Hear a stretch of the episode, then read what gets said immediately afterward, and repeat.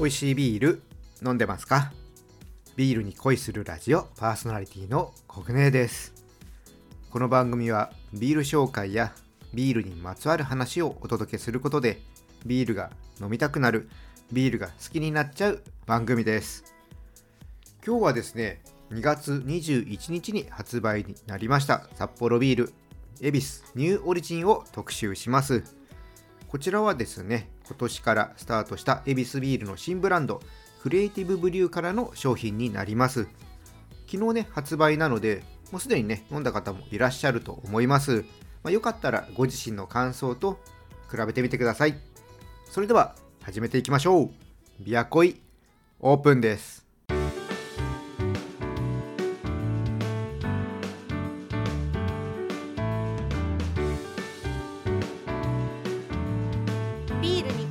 ラジオ。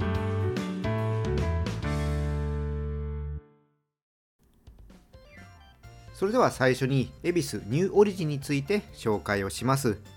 こちらは130年の時を超え若手醸造家が生み出した新たな恵比寿です。新ブランドクリエイティブブリューは作ろう驚きを何度でもを合言葉に掲げ恵比寿で100年培ってきた技術と知見を生かしながら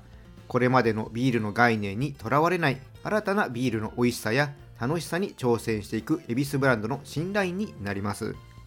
でこちらねクリエイティブブリューの商品開発を担うのは2023年末開業予定の恵比寿ブルワリー東京で醸造を担当する若手ブリューマスターの有友亮太さんです。若手醸造家ならではの感性や現代の製法や技術を取り入れながらお客様に驚きを届け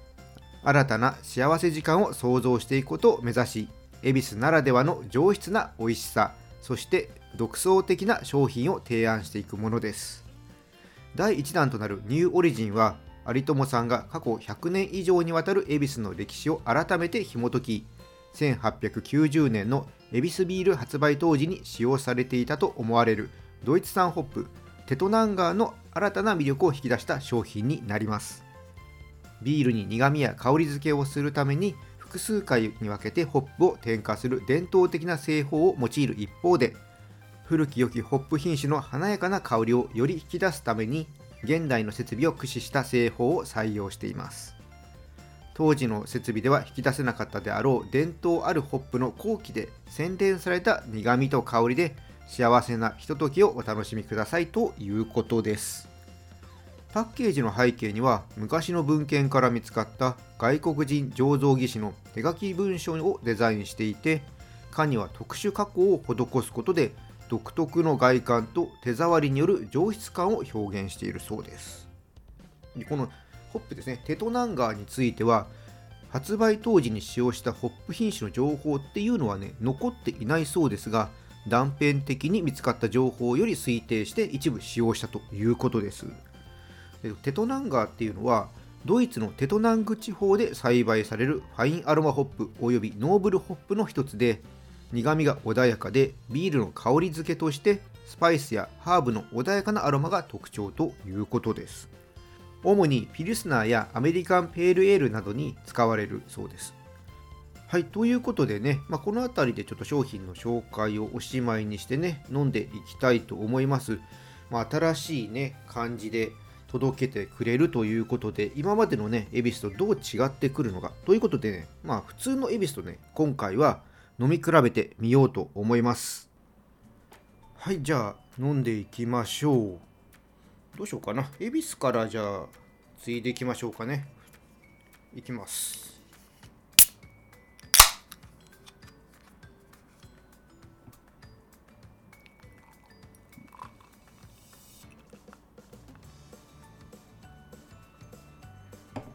はいじゃあ続けてオリジンの方開けてねついていきたいと思います。これねなんか濃い青い感じいいですね。うん。なんか伝統的な感じっていうのがねありますね。ちなみにアルコール度数は5.5%で、えー、恵比寿の方が5%で若干高めなんですね。はいじゃあいきます。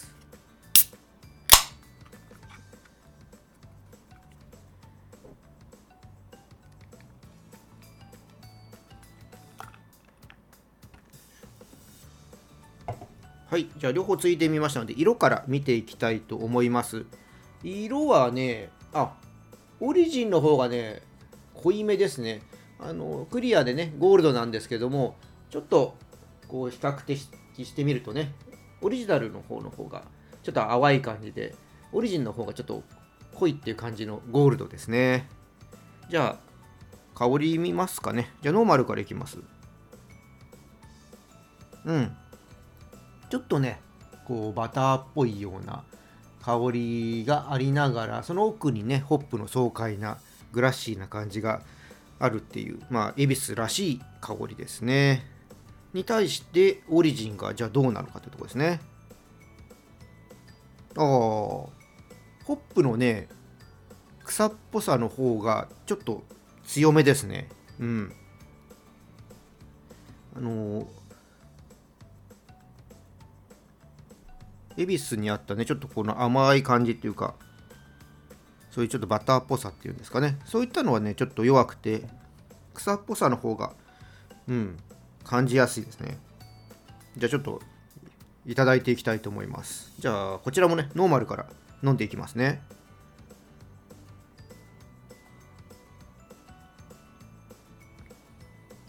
うん。なんかこうキリッとした感じの。味わいで。こうねモルトの甘みに下支えされたこの苦みっていうのがいいですね。うん。まあ、重厚感があるといえばあるけど、まあ、決して重すぎない感じでいいですね、まあ、最近ねちょっとま軽い感じがビールも結構人気でありますけど、まあ、そこから比べるとちょっとねボディはしっかりした感じなあのが恵比寿かなと思うんで、うん、らしさはあっていいですね。じゃあオリジンの方いきたいと思います。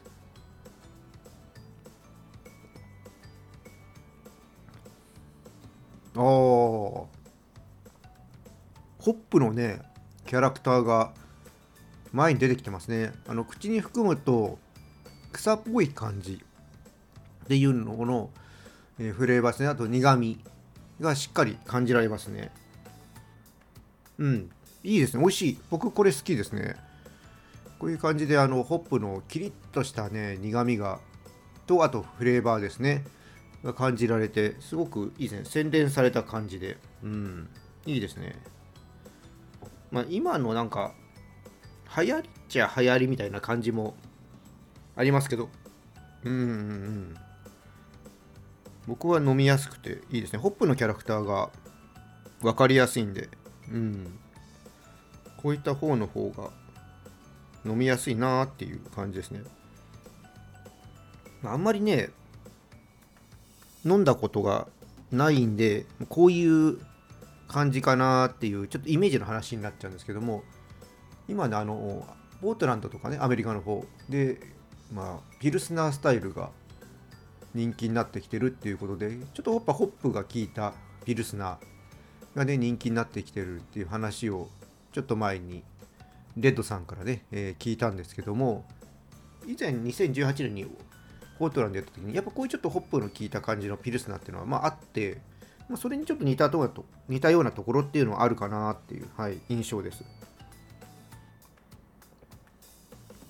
うん、個人的にはこういうちょっとホップのキャラクターが前に出てきた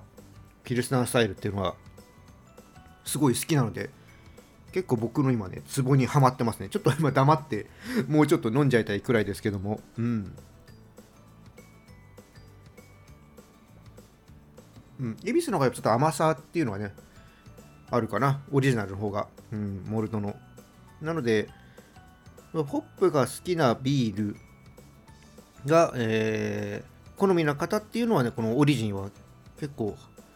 いいんじゃないかなと思いますし、まあ、従来なちょっと重みのあるビールが好きな方っていうのはオリジナルを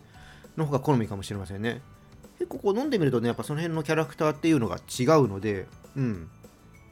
ぜひね、これも今だったらね、飲み比べられるので、飲み比べてほしいなと思います。またちょっとね、継ぎ方とかで感じ方変わるんだとは思いますので、まあ、そういったところも合わせてね、飲み比べてみると楽しいんじゃないかなと思います。ね、オリジ、あの良かったです。またねちょっと買ってね飲みたいと思います。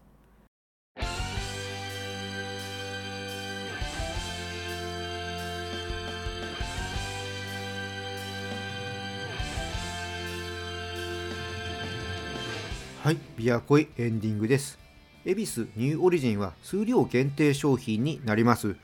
なくなってしまうと販売終了なので気になる方はね早めにチェックしておいてください。それと瓶と樽の方は3月14日からの発売になります。樽ビールをね飲んでみたい方こちらもチェックしておいてみてください。でこの後ねこのブランドどんなビールを出してくれるのかね楽しみですね。年末にはね恵比寿ビール記念館に新しいブルワリーできますのでねそちらもねどういう風に楽しめるのかっていうのをねちょっと今からワクワクして待ちたいと思います。だからもしかするとねここで新しいこのシリーズ作っていくかもしれないので今年はね新作出ないかもしれないですね。来年から本格的に動き出すのかもしれないですね。ちょっとここは分かんないですけどね。出てきたら出てきたらねもうね楽しく飲ませていただきたいと思います。あの恵比寿はねあの今年のね各社の事業方針の回でも紹介しましたけどもちょっとね2年ほど数字が落ちているので、まあ、こうした新しい取り組みで、まあ、新規開拓とかねしていきたいところかなとも思います、えー、どんな風に恵比寿がね盛り返していくのかっていうのはね注目していてほしいなと思いますじゃあ今日はねここでオーダーストップにしたいと思いますこのチャンネルではリスナーさんからの感想や質問をお待ちしていますスタンド FM や Spotify でお聞きの方はコメントやレターを送ってください。また今日の配信が良かったらぜひ、いいねとフォロ